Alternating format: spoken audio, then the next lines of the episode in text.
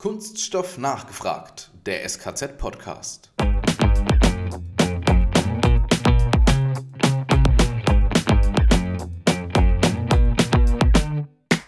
Dieser ganze mhm. Kreislaufgedanke kommt ja auch bei uns als Recycler im Materialdesign schon an. Also ich meine, das Design for Recycling betrifft ja sowohl optische als auch funktionelle Aspekte und auch wir müssen uns natürlich auch fragen, je nach Kundenanforderung, macht es Sinn, jetzt zum Beispiel ein Material mit viel 8, 9, 10 Prozent Füllstoff äh, auszufüllen, um spezielle mechanische Eigenschaften verändern zu können, wenn das beispielsweise dazu führt, dass das Material wiederum im Kreislauf nicht mehr weiter als rezyklierbar erfasst werden kann, weil es kleiner mhm. Insight äh, zum Beispiel in der Schwimm-Sink-Trennung äh, nicht mehr in der Schwimmfraktion landet, sondern in der Sinkfraktion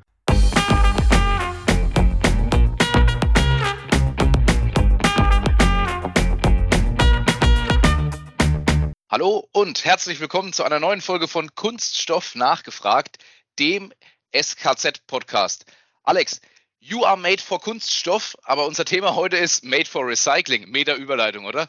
Äh, super, hey, wie lange hast du dafür gebraucht? Heute wird es interessant, weil letztes Jahr haben wir gehört, dieses Made for Recycling, also Design for Recycling, muss quasi der Ausgangspunkt sein. Das hatten wir in ganz vielen Folgen.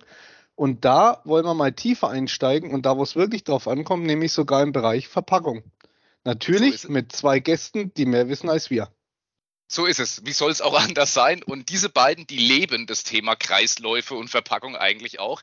Bei uns zu Gast ist Julian Thielen. Er ist Head of Made for Recycling bei Intersero Plus und Markus Holland, Sales Manager in der Business Unit Recycled Resource bei Interzero Plastics Recycling.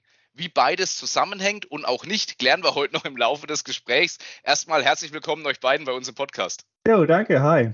Servus. Vielen, vielen Dank, dass wir da sein dürfen. Genau, danke schön. Sehr gerne. Wir starten immer und unsere Teilnehmer stellen sich ganz kurz und knapp selbst vor. Julian, wir starten einfach mal mit dir.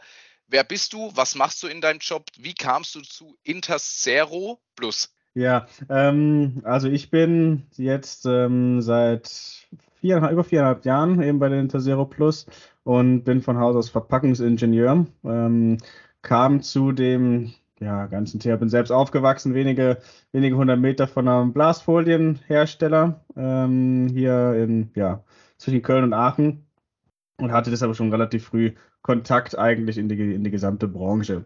Und ähm, ja, es hat schon über das Studium dann weitergezogen, hatte danach ähm, nach dem Studium eben auch bei oder in der flexiblen Verpackung erstmal Fuß gefasst, sodass ich dann die Möglichkeit aber auch hatte, wieder zurück in die Heimat zu kommen. Ähm, und ja, Ab oder Verpackungen im, im Kölner Raum gibt es sonst gar nicht so viel, dafür umso mehr duale Systeme und Recycler.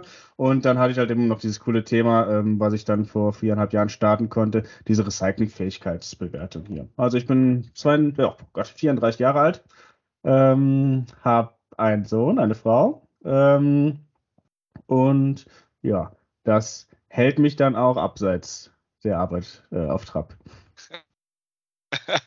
Sehr cool. Schön, dass du da bist. Markus, wie ist es bei dir? Was machst du genau bei Interzero Plastics Recycling? Sehr gut. Also erstmal großes Lob äh, für das Auseinanderhalten dieses etwas möglicherweise verwirrenden Namenskompendiums. Genau, mein Bereich, Sales Manager, Business Unit, Recycled Resource. Äh, ich bin sozusagen am anderen Ende der Wertschöpfungskette äh, im Vergleich zu Julian. Also er sorgt dafür, dass das Inputmaterial, was im Recycling ankommt, äh, wirklich gut verwertet werden kann. Und ich sorge dafür, dass nach der Verwertung äh, der Output optimale Anwendung erfährt. Äh, bedeutet, äh, mein Verantwortungsbereich ist die ganze Vermarktung der Sekundärrohstoffe. Also in unserem Fall sind das Post-Consumer-Rezyklate, größtenteils PP und HDPE und arbeite dort mit ja, verschiedensten ja, Kunststoffverarbeitern zusammen, sehr viel im Spritzguss, und sorge dafür, dass die eine bestmögliche Rohstoffversorgung bekommen und aus Rezyklat möglichst coole Projekte entwickeln und Produkte herstellen können. Wo ich herkomme, also bin ähnlich alt wie der Julian, zarte 35, komme aus der wunderschönen Stadt Leipzig. Bin eigentlich schon immer Leipziger gewesen, habe auch hier studiert Wirtschaftsingenieurwesen, habe dann sehr viele Jahre, also über zehn Jahre im Bereich der Engineering-Dienstleistung gearbeitet, äh, im technischen Vertrieb, ganz spannend, äh, Planung von Chemie- und Kraftwerksanlagen und bin dann jetzt Anfang des Jahres äh, mit der Interzero ins Gespräch gekommen und dachte mir, ja, Recycling, das, das fühlt sich gut an. Ich denke, da habe ich Bock drauf, mal den nächsten Step in meiner Karriere zu gehen und bin sehr, sehr happy, die Entscheidung so getroffen zu haben und muss sagen, coole Branche und ich freue mich auch mit so Leuten wie Julian zusammen da einfach die ganze Sache vorantreiben zu können. Cool, schön, dass ihr beide da seid. Julian, nachdem du Verpackungsingenieur bist und wir haben ja gerade gehört, das wurde dir schon in die Wiege gelegt, neben der Blasformanlage, Blasfolienanlage aufgewachsen, also quasi ein Leben für die Kunststoffverpackung. Jetzt nehme ich das mal mit. Wir hören ja ganz viel von Design for Recycling, super wichtig. Was ich so gelernt habe aus unseren letzten Folgen ist, reicht ja, wenn es mal ein Monomaterial ist. Ist das zu einfach? Ähm, das ist sehr einfach, ja. Ähm, wir müssen die Verpackung einfacher machen, deshalb lasse ich es gerne so stehen. Ähm, aber Verpackungen sind wahnsinnig individuell, ne? Und dadurch äh, müssen wir uns auch halt jede Verpackung einmal separat anschauen. Es gibt wie in jeder Regel auch so Ausnahmen, PT-Flaschen zum Beispiel, ne? Da ähm, ist es nicht sinnvoll, einen PET-Verschluss und ein PET-Etikett drauf zu machen, weil ich dann immer noch die ganzen Druckfarben, die Materialien quasi im PET-Recycling-Prozess habe, ähm, was für das Ziel transparente neue Verpackung, transparente neue Flasche ähm, hinderlich sein kann. So, das ist schon die erste Ausnahme zum Beispiel, warum man da besser mit, mit, mit Polyolefin oder anderen Etikettenarten arbeitet oder, oder auch auch ein Papieretikett. Ähm, aber im Grundsatz, ja, Monomaterialien. Wir wollen es einfacher machen. Wir wollen weg von komplexen Multilayer-Aufbauten ähm, hin zu Einstofflösungen. Und genau das ist das, was wir, wobei wir hier versuchen, unsere Partner und, und Kunden eigentlich ständig zu, ständig zu begleiten und Input zu geben. Mhm. Ähm, aber ein Mehrschichtsystem ist jetzt nicht per se kreislaufunfähig, würdest du sagen? Ähm, in der Standard-Kreislaufanwendung, wie wir, wie oder im Standardprozess, wie er heute laufen würde, ist der definitiv ein Problem, weil dafür sind die Prozesse nicht, mhm. ähm, nicht ausgelegt. Ne? Wenn, wenn, wenn ihr jetzt eine, ein, das Produkt quasi zu Hause ähm, entnommen habt, ihr habt jetzt noch einen, ich weiß nicht, einen Standbeutel übrig, ähm, schmeißt ihr in den gelben Sack, was passiert danach? Ähm, dieser kommt auf Sortieranlagen die Sortieranlagen versuchen zu erkennen, okay, was, welches Material kann ich hier bestmöglich recyceln. Und ähm, wenn wir hier einen Materialaufbau haben aus zwei, drei oder vier Schichten verschiedener Kunststoffe plus Alu, plus Papier, was es auch immer da, da geben mag, dann kann ich da nicht wirklich was rausholen. Ne? Und ähm, somit ist das schon in der Sortierung ein Problem und auch ein Recycler hat da ja keinen, keinen Wert drin. Also mit den, mit den Standardprozessen ist das einfach nicht ähm, vereinbar und man bräuchte schon sehr, sehr exotische Insellösungen, um ähm, vielleicht auch einzelne Mehrschichtaufbauten vernünftig recyceln zu lassen. Und eine ist sowas, ihr kennt das ja von den, von den Getränkekartons.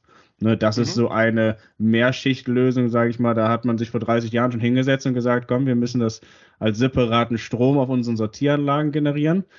Dann gibt es spezifische Papierfabriken, die dann wiederum die Fasern, die außen drauf liegen, ähm, runterholen und recyceln. Gut, und mit dem Rest, der dann übrig bleibt, ein Alu-PE-Gemisch, da versuchen sie dann heute auch ähm, das zunehmend auch in ein, in eine mechanisches Recycling zu bringen. Aber das ist auch, ähm, ja, hat seine eigene Komplexität. Die Hörer merken schon nach der ersten Frage, heute gehen wir Hardcore Recycling, das ist nämlich Post-Consumer, da wird es heftig. So, so ist es. Und da muss ich auch gleich mal eine Frage Richtung Markus stellen. Du bist im Vertrieb und ich meine, das ist ja so mein, mein Metier. Ähm, wie, wie geht es dir manchmal? Kommen manchmal Kunden auf dich zu und sagen, Herr Holland, gut, dass ich Sie gerade sehe, Sie haben doch Recyclinganlagen.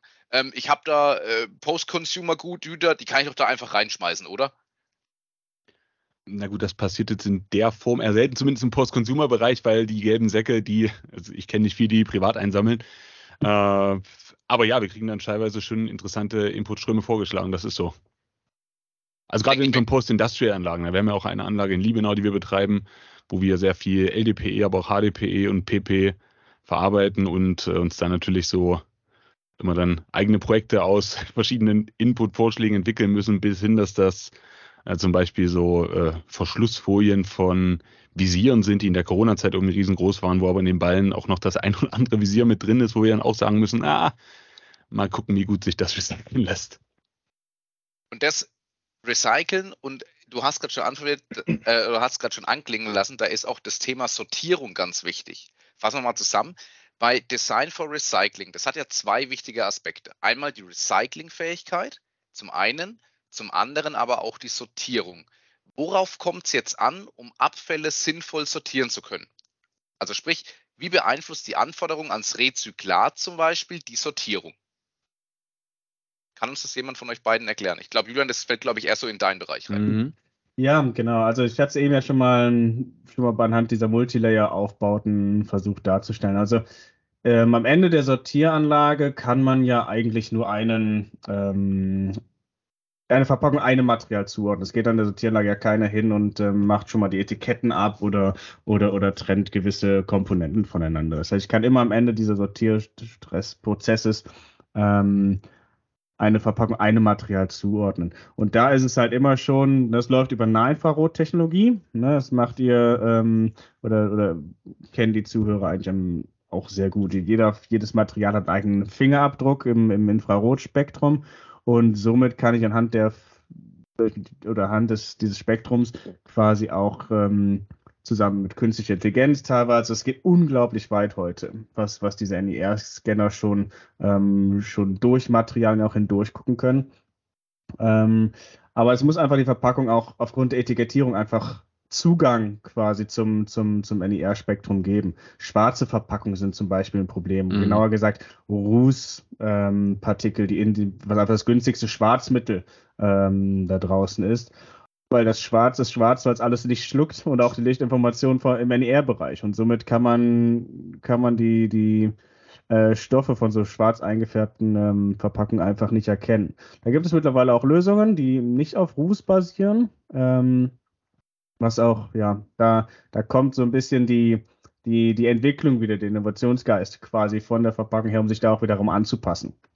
Aber da sehen wir, dass sich, dass sich sehr viel entwickelt, aber im Prinzip ist, diese, ist das, dieses NER-Erkennen elementarer Teil. Und auch beim Rezyklateinsatz, wenn wir jetzt wieder darüber kommen, haben wir oder sehen wir viel, dass im Farbgemisch auch eben noch viel Ruß drin ist ähm, was dann auch wieder in der Sortierung natürlich ein, ein, Problem bereiten könnte. Das heißt, das Rezyklat, ob das Rezyklat an sich dann auch wieder ähm, selbst wieder sortiert werden kann, ja. muss spezifisch mitgedacht werden. Ähm, ja, absolut, vorhin, das, das, ist. Oh, sorry. Entschuldigung, ja, ihr habt vorhin das Beispiel der, der PET-Flasche, weil die gibt es ja auch in so leichtem Grün. Muss ich die dann auch aussortieren oder haben sonst sämtliche eigentlich durchsichtig gedachten PET-Flaschen einen Grünstich, wenn das mit dem Rezyklat ist? Ja, da ähm, überlass das Aussortieren uns bitte. ähm, danke dir als, äh, als beste Sortiermaschine überhaupt. Lass, ähm, lass die, die Katzen aus dem gelben Sack und so Sachen, aber bitte all das, was, was im gelben Sack, wir holen das, wir holen das schon raus. Nee, Spaß beiseite. Du bist hier ähm, tatsächlich auch im Pfandbereich natürlich aktiv. Ich glaube, von dem, was du mhm. sprichst, von diesem, von diesem Grün, da habe ich nochmal andere Möglichkeiten. Ne? Da kann ich direkt die Farbsortierung am, ähm, im Markt noch mitmachen. Das Grün ist eine Sache, du kennst genau auch diese hellblauen ähm, Geschichten. Mhm. Die sind lustigerweise sogar für jeden Recycler relativ hilfreich, weil es okay. dem Gelbstich entgegenwirkt, der natürlich auch durch durch Abbauprozesse in Polymer kommen. Dann habe ich ah. immer, habe ich immer mit jedem Rezyklieren quasi ein bisschen so eine, so eine Gelbbildung und das Blau fungiert da wie so ein optischer Aufheller. Also da ist sogar der Recycler ganz dankbar für, wenn das Pad ein bisschen, ein bisschen Blau mitbringt. Markus, du wolltest noch was ergänzen vorher. Äh, ja, tatsächlich, es ist jetzt ein bisschen zurückgezirkelt. Äh, dieser ganze mhm. Kreislaufgedanke kommt ja auch bei uns als Recycler im Materialdesign schon an. Ja. Also ich meine, das Design for Recycling äh, betrifft ja sowohl optische als auch funktionelle Aspekte. Und auch wir müssen uns natürlich auch fragen, je nach Kundenanforderungen, äh, macht es Sinn, jetzt zum Beispiel ein Material mit viel, was weiß ich, x 8, 9, 10 Prozent Füllstoff äh, auszufüllen, um spezielle mechanische Eigenschaften verändern zu können, wenn das beispielsweise dazu führt, dass das Material wiederum im Kreislauf nicht mehr weiter als rezyklierbar erfasst werden kann, weil es kleiner mhm. Insight zum Beispiel in der Schwimm-Sink-Trennung äh, nicht mehr in der Schwimmfraktion landet, sondern in der Sinkfraktion. Und das ist eine Fragestellung. Ich weiß nicht, Alex, wir kommen da vielleicht ja später auch noch hin, äh, wo man sich wirklich ganz genau angucken muss, wonach designen wir, wie sehr versuchen wir uns zu stretchen, um gewisse Funktionalitäten und ja auch optische Eigenschaften den Neukunststoffen äh, gleichkommen zu können und äh, tut man sich damit eigentlich einen Gefallen im Sinne der Nachhaltigkeit, ohne jetzt zu weit vorwegzugreifen. Dann lasst uns doch mal den kleinen Exkurs machen und erklärt uns doch mal den Unterschied zwischen in der Zero und in der Zero Plus. Ja, also ich ähm, gerne mal für meinen, für meinen Bereich anfangen. Also Interzero Plus oder Interzero am bekanntesten ist es ja ähm, aufgrund des dualen Systems, was wir betreiben. Duales System, ja, Verpackungslizenzierung.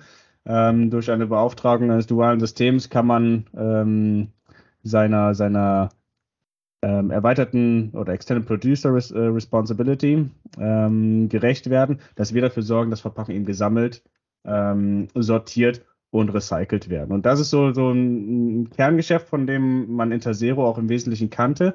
Und ähm, dieses Kerngeschäft, dieses duale Systemgeschäft haben wir ähm, dann Anfang 2022 nochmal äh, mit einem neuen Ansatz ähm, quasi belegen wollen. Das waren das ist für, für uns ist oder für, für viele da draußen ist einfach eine, eine Pflicht, eine Entpflichtung. Das ist wie wenn wir unsere ähm, Haftpflichtversicherung wählen. Das ist im Detail vielleicht dann mal äh, ein bisschen was anders, aber letztlich ist der Preis da schon ein ganz, ganz gutes Argument. Und so ist, das war ein Wettbewerb zwischen, je nachdem, nach Jahreszeit 9, 10, 11 dualen Systemen manchmal, wo wir nicht mehr mitgehen konnten und auch wirklich wollten und uns ähm, fragen mussten, wie, wie es weitergehen sollte. Und ähm, da sein lassen nicht so in uns drin steckt, sondern eher ein, ein Anpassen und Weitergehen, ähm, hat, haben wir uns gedacht, okay, wir müssen einen Mehrwert bieten. Und wir müssen in Verkehrbringern einen Mehrwert bieten, ähm, für die das nicht nur eine Pflicht ist, sondern die bereits eine Nachhaltigkeitsagenda vielleicht auch, also wo, wo, wo Nachhaltigkeit Markenkern geworden ist. Mhm. Und deshalb haben wir eine Reihe von, von äh, oder sind unsere Kunden wirklich große Inverkehrbringer, mit denen wir gemeinsam was erreichen können, mit denen wir in Kreislaufwirtschaft wirklich zusammen Kreisläufe und Projekte schließen können. Und dafür steht da eben auch dieses, dieses Plus bei Interzero Plus, ne? die Recycling Allianz. Wir wollen Leute zusammenbringen, die zusammen etwas erreichen können, weil wir können das alleine auch nicht. Wir sortieren ähm, in, auf fünf Sortieranlagen in Deutschland jeden dritten gelben Sack, jede dritte Verpackung und wir haben am Ende auch dieses Material. Aber wir brauchen trotzdem noch große Player, um dieses Material auch in hoher Qualität wieder in, in, in Kreise reinzubringen. Und genauso gut kann auch ein großer Händler und eine große Marke es alleine nicht schaffen. Und das ist so der Grundgedanke, warum dieses Interzero Plus heute noch als in der alten, alten Schreibweise, bekannten Schreibweise äh, mit S-E-R-O-H hinten ähm, existiert. Kleiner Fun Fact dazu noch, und das ist ähm, äh, wo es dann eigentlich mal herkommt. Internationaler Sekundär-Rohstoffhandel ist ah. das, wo es ursprünglich herkommt. Deshalb meinte ich auch eben, die Verpackungen gehören danach noch äh, nach der Sortierung auch der Interzero Plus, weil wir unsere wesentliche Kompetenz der letzten Jahrzehnte der Handel quasi dann auch mit diesen, äh, mit diesen Rohstoffen ist. Ich springe vielleicht mal rein in den etwas neueren äh, futuristischen Begriff, die Interzero. Hierzu muss man wissen, dass äh, die Interzero jetzt sozusagen eine neue Markenschöpfung ist, die seit Mitte des Jahres existiert und aus Teilen der alten Alba herausgegangen ist. Mhm. Also eigentlich äh, hießen wir Alba Recycling GmbH oder heißen wir per Jure immer noch. Äh, es haben aber die beiden äh, Eigentümer, der Dr. Erik und der Dr. Axel Schweizer, entschieden, aufgrund von äh, gewissen Synergien die Geschäftsmodelle zu splitten so dass in die neue Interzero zum Beispiel der ganze Bereich des Kunststoffrecyclings reingefallen ist. Also zum einen, wie Julian gerade schon gesagt hat, diese fünf Sortieranlagen. Ich glaube auch in Mal die modernste Sortieranlage, die es derzeit so äh, auf dem deutschen Markt gibt, wenn ich mich nicht täusche. Und auch die Verwertungsanlagen, wie zum Beispiel unsere Hauptanlage Eisenhüttenstadt, die 40.000 Jahrestonnen an Rezyklat produziert.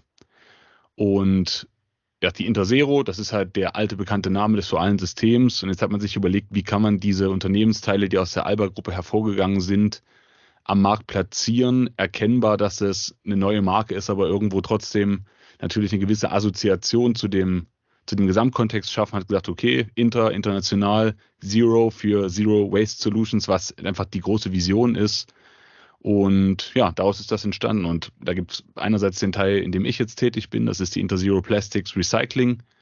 Und dann auch noch einen großen Bereich, der quasi das, was die äh, Kollegen von Julian und Julian machen, auf gewerblicher Ebene dann durchführt. Also jetzt die dualen Systeme, die sind ja dafür verantwortlich, dass Inverkehrbringer von Verkaufsverpackungen ihren Beitrag leisten, um diese wieder ja, zu entsorgen und wieder in den Kreislauf zurückzuführen. Und das passiert über die Sammlung im privaten Raum, über den gelben Sack, die gelbe Tonne und alles, was zum Beispiel gewerblich an äh, Abfällen etc. entsteht, das äh, bedarf nochmal anderer Lösungen. Dafür gibt es dann die Kolleginnen und Kollegen von der Interzero Circular Solutions, die dann hingehen und sehr branchenspezifisch eigene Kreislauflösungen entwickeln und am Markt platzieren. Also super spannendes Geschäft äh, auf Wachstumskurs, also gefühlt alle zwei Monate verdoppelt sich die Mannschaft. Man merkt, da ist einfach gerade Momentum drin, da das ist halt nicht nur ein Buzzword, das ist Realität gerade, das kommt an. Matthias, nachdem du jetzt gelernt hast, äh, wer sich um deinen Joghurtbecher kümmert, wenn er leer ist, äh, weil jeder dritte gelbe Sack, da waren wir bestimmt schon mal dabei. Beantworte uns doch die wichtige Frage: Deckel vom Joghurtbecher abziehen oder nicht? Oh, verdammt, jetzt hast, jetzt hast du mich wieder gleich voll auf der falschen Seite erwischt. Ich glaube, es war dran lassen. Wenn es schon der optimierte ist, dann kannst du es dran lassen, genau. Ich nutze nur, ich nutze nur optimierte Produkte. Die denken doch nicht altmodisch. ja, also. Genau, Alu, Aludeckel bitte ab. Ähm, ne, das, das kriegt sonst keiner. Aber wenn du schon siehst, dass ein Kunststoff auf Kunststoff zusammenläuft, ähm, kannst du es jetzt in dem spezifischen Fall womöglich auch dran lassen. Aber generell, und das macht ja auch unsere Kampagne Mülltrennung wirkt ähm, sehr gut, ähm, sag wieder abtrennen, was du abtrennen kannst.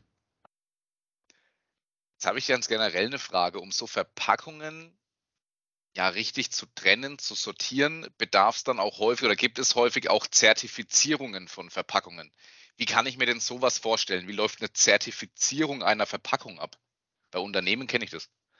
Ja, ähm, also wie diese, diese Recyclingfähigkeitsanalyse abläuft, ist bei uns ähm, relativ außergewöhnlich, weil wir wirklich immer in Praxisversuche reingehen. Ne? Wir arbeiten dann nicht mit Spezifikationen ähm, oder Informationen vom, vom, vom, vom, vom Kunden, ähm, denn wir haben eben die Möglichkeit mit unserem Kunststoffkompetenzzentrum in äh, Maribor, Slowenien, das ist das, wo auch die ganzen Rezyklat-Rezepturen ähm, für Markus Rezyklate entwickelt werden. Ne? Und dort haben wir halt alles, um Verpackungen von vorne bis hinten zu durchleuchten. Also komplett eben kunststofftechnisch ausgestattetes Labor. Und ähm, so können wir anhand der wirklichen Verpackungsmuster, ne, machen wir mit DSC-Analyse, FTIR, also Oberflächenerkennung, ähm, Nahinfrarot-Sortiertest, gehen wir ne, durchleuchten wir die komplette Verpackung und können dann auch wirklich sagen, ne, was sind die verwendeten Kunststoffe, ähm, die, welche Barrieren sind in der Verpackung, die Dichte der Verpackung spielt für die Schwimm-Sink-Trennung ne, in, der, in der Wäsche eine Rolle und eben auch diese tatsächlichen Sortierversuche. Wir können, also man sieht danach einfach, in wie viel Prozent der Fälle wird diese PET-Flasche korrekt sortiert, in wie viel Prozent der Fälle wird dieser Papierbeutel denn korrekt sortiert oder nicht. Und ähm, so gehen wir wirklich anhand ähm, ja, unabhängiger Kriterien quasi diese, diese Materialeigenschaften durch, Sortiertest durch. Wir gucken, gibt es dafür Recycler da draußen für das Material? Ähm, wie groß ist überhaupt der Anteil, die recycelbare Masse, die ich da rausbekomme? Und was sind, wie gesagt, Barrieren oder Kunststoffe, die da drin sind? Ähm, und, und inwiefern können die das Recycling ja negativ beeinflussen? Ne? Und so kriegen wir ein sehr, sehr detailliertes Bild ähm, über die ähm, Recyclingfähigkeit und damit eigentlich auch über die Nachhaltigkeit von eigentlich jeder Verpackung. Dann würde ich jetzt mal ein Stück springen. Also es wird intensiv geprüft. Vielleicht noch kurzer Einschub. Die Schwimmtrennung äh, für den Laien nochmal ganz kurz in zwei mhm. Sätzen erklärt. Es liegt ja im Namen, aber um mhm. sicher zu gehen. Jawohl. Also ich, ich wasche ja, damit ich aus, aus dem Joghurtbecher von eben einfach die Reste rausbekomme, wasche ich da alles in Wasserbad auf und da gleichzeitig mache ich quasi auch eine Schwimm-Sink-Trennung. Das heißt, alles, was eine Dichte hat, die größer als die vom Wasser ist, sinkt quasi ab und alles andere schwimmt oben auf. Und so kann ich gewisse Kunststofftypen, ne, gerade Polyolefine, ähm, also Polypropylen, Polyethylen, das schwimmt oben auf und alle weiteren gehen unter sehr, sehr einfach ähm, voneinander trennen und ich habe ähm, Wäsche und einen kleinen Sortierprozess kostengünstig und schnell in einem. Alex, das ist total einfach. Das ist wie beim Seepferdchen. Da hast du auch eine Schwimm-Sink-Trennung. Wer schwimmt, kriegt Seepferdchen, wer sinkt eben nicht. Ich habe es im ersten Versuch tatsächlich nicht bekommen. Ich, äh, ich, ich bin gesunken und habe gleichzeitig dann den Ring von unten hochgeholt und hatte das sagen. Thema damit auch erledigt. Ja, Multitasking, nicht schlecht. Total. Ich sage ja nur optimierte Produkte und Prozesse.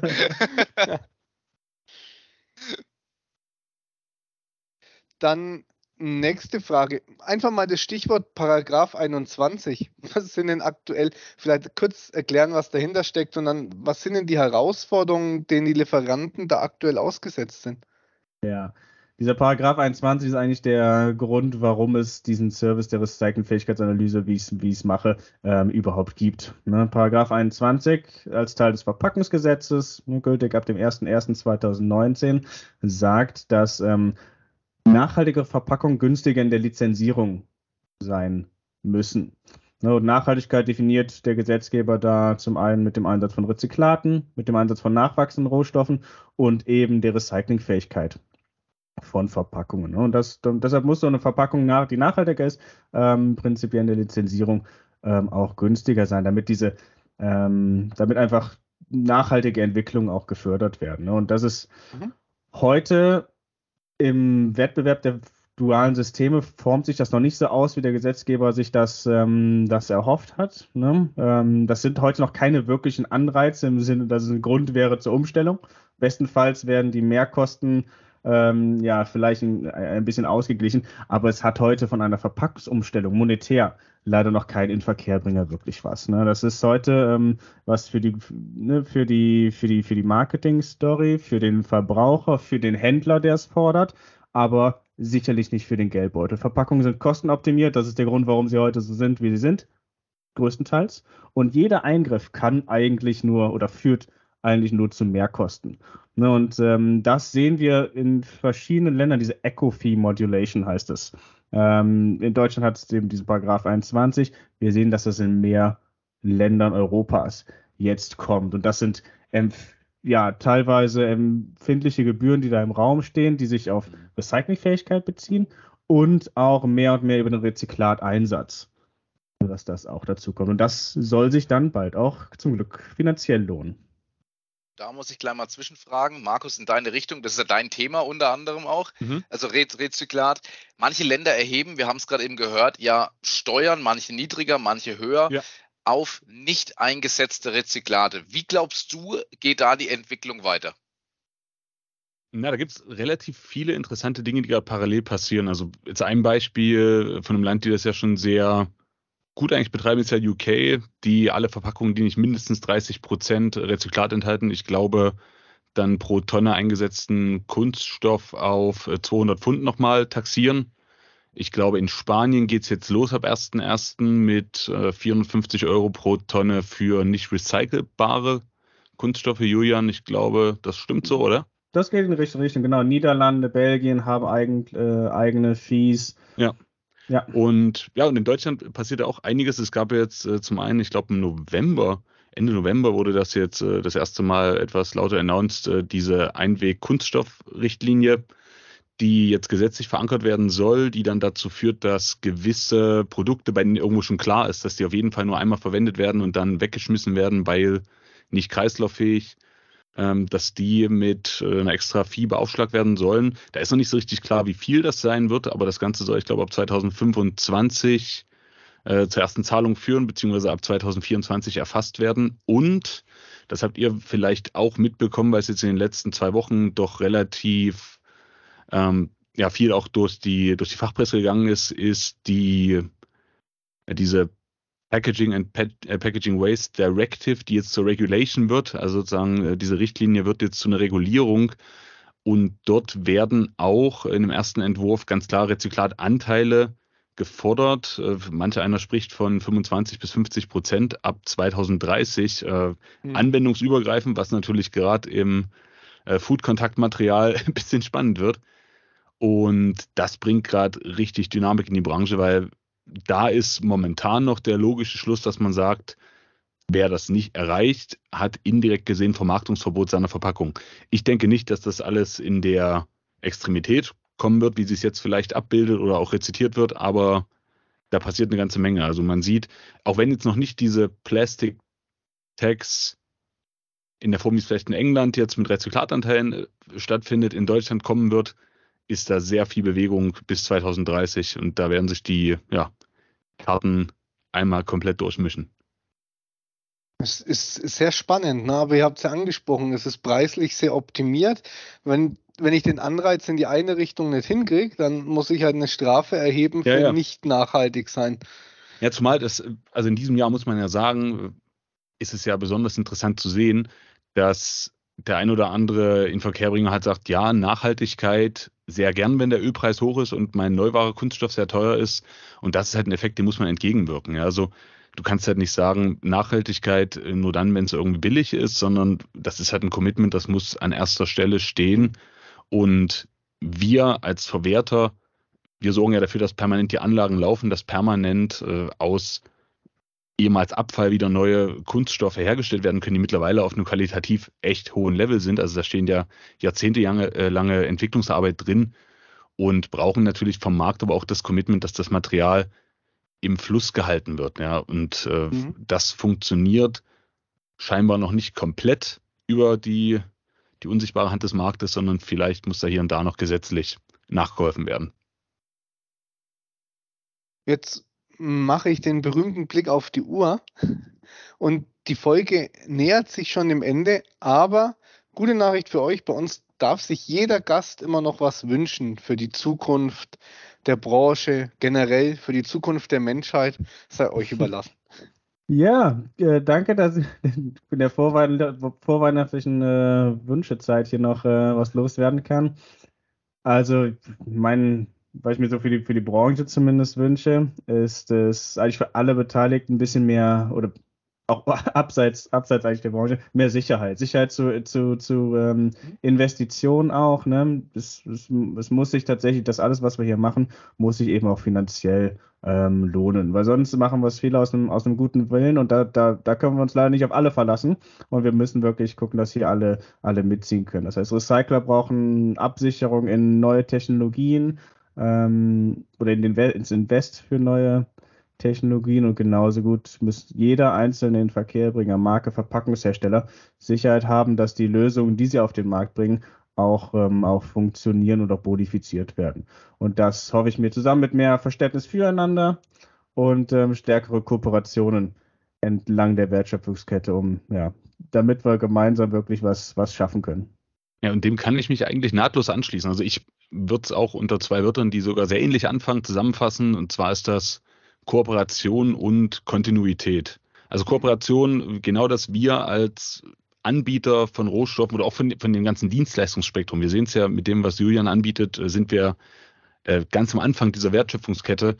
Äh, wir haben riesig Bock darauf, neue Projekte umzusetzen, neue Dinge probieren, äh, zu probieren, an neuen Produkten mitzuentwickeln. Äh, wir sind gern über den ganzen Prozess beteiligt und liefern unseren Input, äh, weil wir alle miteinander ja das, das gleiche Ziel haben. Und wir wünschen uns natürlich, dass auch von unserer Kundenseite auch den Mut, dort Produkte in den Markt zu bringen, Dinge zu testen und äh, vielleicht einfach zu schauen, was die Reaktion des Marktes ist, äh, anstatt die Dinge zu sehr zu theoretisieren am Anfang. Und Kontinuität spielt genau in das ein, was Julian sagt. Ich glaube, es geht jetzt keinem darum, jetzt das nächste Facebook oder Google zu werden, sondern einfach ein kontinuierlich sicher planbares Geschäft zu machen, was uns halt wirklich eine Kreislaufwirtschaft ermöglicht, die Dinge im Kreis laufen lässt, ne? das, wie sie aus den Namen ergibt, ne? wo es also nicht ist, ich tropfe hier mal was rein, da mal was raus, sondern das Ganze muss eine kontinuierliche Bewegung sein und denke, dann können wir da jede Menge erreichen miteinander. Das sind sehr schöne Schlussworte von euch beiden. Die lassen wir gerne auch genau so stehen äh, und dürfen uns recht herzlich nochmal bei euch für eure Zeit bedanken. Gerade jetzt, ähm, Julian hat es gerade eben erwähnt, vorweihnachtliche Zeit. Wir nehmen ja jetzt gerade aktuell im Dezember diese Folge auf. Von dem her gesehen, da sind wir auch kurz vor Jahresende. Also vielen Dank nochmal für eure Zeit. Äh, war eine sehr tolle Folge und wir freuen uns vielleicht auch auf eine zweite Aufnahme nochmal mit euch. Na, nichts lieber als das. Jawohl, hat viel Spaß gemacht. Wäre gerne wieder dabei. Danke, macht's also auch gut. von mir. Ganz lieben Dank. Ciao, ciao. Danke euch. Danke, ciao. Ja, Alex und uns beiden, uns bleibt wie immer zum Schluss eigentlich nur noch eins. Kunststoffwissern zur Selbstverteidigung.